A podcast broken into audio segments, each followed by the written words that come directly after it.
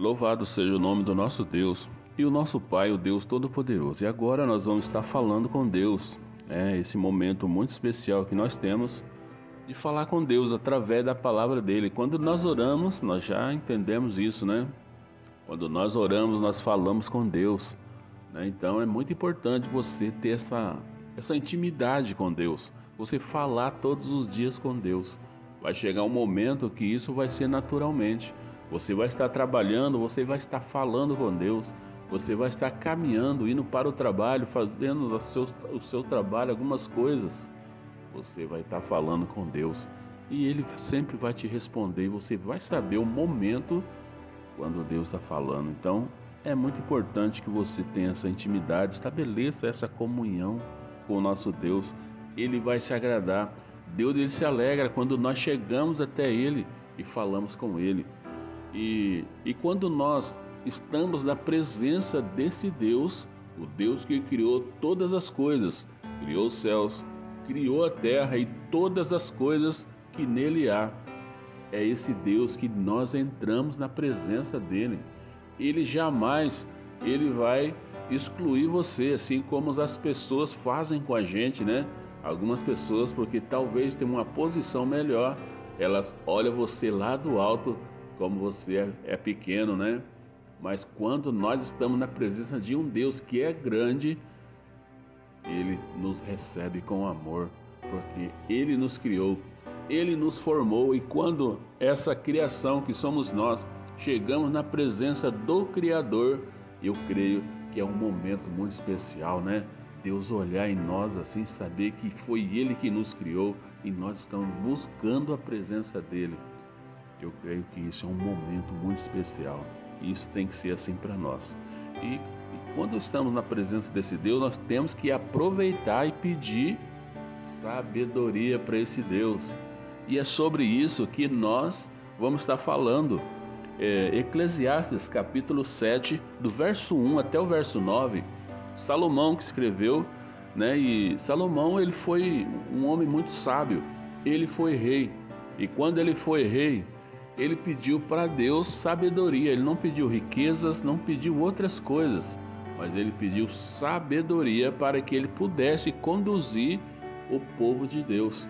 Então Deus deu sabedoria para Salomão e também acrescentou riquezas e outras coisas na vida dele, porque Deus ele é poderoso e ele faz aquilo que ele quer para que a obra dele caminhe, para que o nome dele seja glorificado através da pessoa. E Deus quer que você glorifique o nome dele através da pessoa do Espírito Santo na sua vida. Fale do amor de Deus para as pessoas. Tenha cuidados com as coisas de Deus para que você não venha pecar contra o nosso Deus, tá bom? E aqui no livro de Eclesiastes, capítulo 7, verso 1 até o verso 9 diz assim: o bom nome é melhor do que um perfume finíssimo, e o dia da morte é melhor do que o dia do nascimento. É melhor ir a uma casa onde há, onde há luto do que a uma casa em festa, pois a morte é o destino de todos. Os vivos devem levar isso a sério. A tristeza é melhor do que o riso, porque o rosto triste melhora o coração. O coração do sábio está na casa aonde há luto, mas do tolo na casa da alegria. É melhor ouvir a repreensão do que o sábio. Peraí, deixa eu falar de novo. É melhor ouvir a repreensão de um sábio do que a canção dos tolos. Tal como o estalo de espinhos debaixo da panela, assim o riso dos tolos. Isso também não faz sentido. A opressão transforma o sábio em tolo e o suborno corrompe o coração. O fim das coisas é melhor do que o seu início, e a paciência é melhor do que o orgulho. E o verso 9 diz assim: Não permita que a ira domine depressa o seu espírito, pois a ira se aloja no íntimo dos tolos. Aleluia. Louvado seja o nome do nosso Pai, o Deus Todo-Poderoso. Né? Então eu quero né, dar mais um lembrete. Não se esqueça da nossa live dia 22, tá bom? O nosso irmão Ronaldo Paiva é que vai estar ministrando a mensagem, a palavra de Deus, que tem o tema em que consiste a adoração a Deus, que está no livro de João, capítulo 4, João Evangelho, tá? Capítulo 4, no verso 19 até o verso, verso 24. Então, então venha participar com a gente, tá? A sua presença é muito importante na nossa vida. E a palavra de Deus, aqui em Eclesiastes, Salomão ele dá, né, nós podemos extrair desse texto que nós lemos é, sete coisas nos ele nos apresenta, né, excelente, sete coisas excelentes. E o seu objetivo é encontrar algo que seja como um remédio para os erros cometidos e as aflições que agridem a humanidade. A primeira coisa é um bom, um bom nome. Nós temos que ter um bom nome. Aonde nós formos, aonde nós chegarmos, as pessoas, se não conhecem você, vai tirar referência de você. E então, ela vai saber quem é você. Se nós tivermos um bom nome, nós vamos ter né, algo especial. E um bom nome, Salomão diz que é melhor do que perfumes caríssimos, algo extremamente apreciado em seus dias, em seus dias e ainda nos dias de hoje. Quem que não aprecia um bom perfume?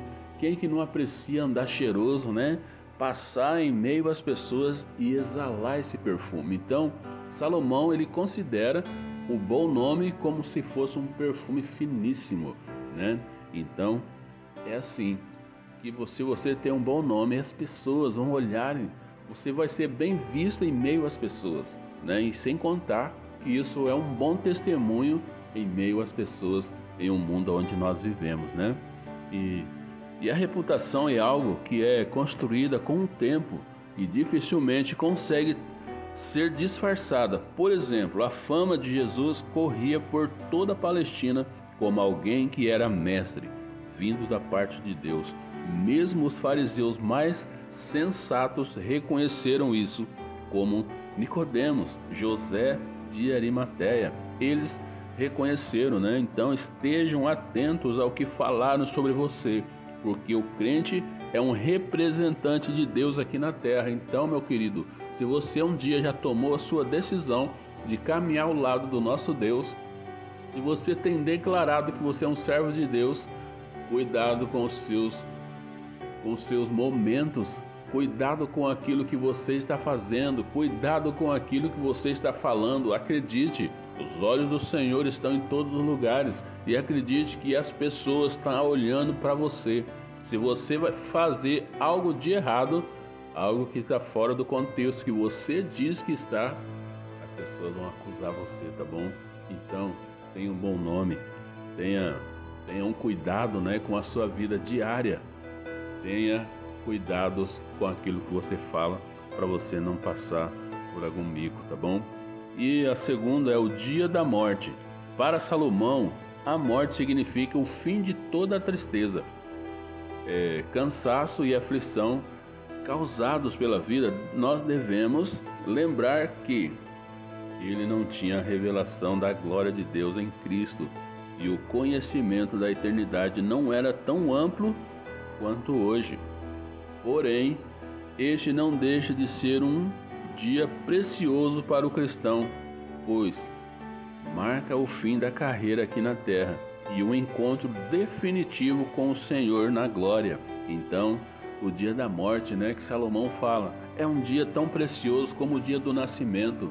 Se nós morrermos, nós estaremos na presença de Deus. Isto é, se você tomar a sua decisão de caminhar ao lado de Jesus e desfazer das coisas desse mundo e olhar somente para o alvo, tá? Então, no dia da sua morte, vai ser um dia glorioso, porque você será levado até na presença do Pai. Então, fique atento, tá bom? E também o velório. Este é um lugar maravilhoso para se refletir sobre a vida e o que realmente importa. A morte é o fim de todo ser humano, salvo os que serão arrebatados por Jesus Cristo. Muitas pessoas não param para refletir sobre o que realmente importa na vida e vivem de alegria em alegria, e quando a morte ou luto vem, não sabem como lidar com elas. Geralmente é isso, nós não pensamos nas coisas, nós não pensamos nos nossos futuros, da nossa vida, como vai ser depois disso. Né? Então, realmente, nós não paramos para refletir. Nós precisamos refletir sobre isso. Né? Ninguém quer falar sobre velório, né? Ah, velório, isso aí é coisa de morte. Mas é uma coisa que todos vão passar. Nossos parentes, né? Logo nós passamos dessa para melhor. Então, você precisa parar para pensar e analisar sobre essas coisas, tá bom? E o próximo é melhor é a tristeza. Melhor é a tristeza. Olha só, né? Que palavra. Uma clara referência das aflições da vida. Olha só, nós, é, nelas nós somos aperfeiçoados por Deus e melhorados no que se refere a valores. Obviamente que não é o desejo de Deus nos tornar infelizes.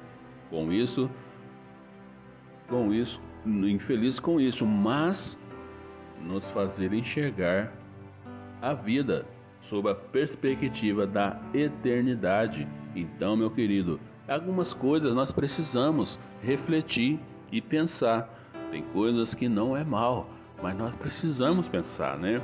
Melhor é a tristeza. Então isso quer dizer, é uma referência clara às aflições da vida. Nelas nós somos aperfeiçoados por Deus. Então, quando nós passamos algumas lutas, quando nós somos decepcionados com algumas coisas, nós nos entristecemos, porque na verdade nós não queremos passar por isso. Mas isso serve para nos aperfeiçoar na presença de Deus.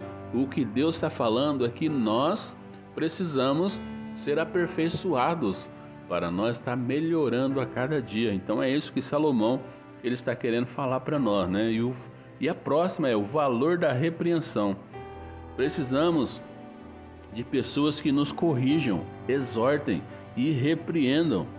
Não podemos nos cercar de que nós, de quem só nós elogia né? Ficar próximo de pessoas que só nos traz elogio. Isso é um grande perigo, pois assim vamos estagnar.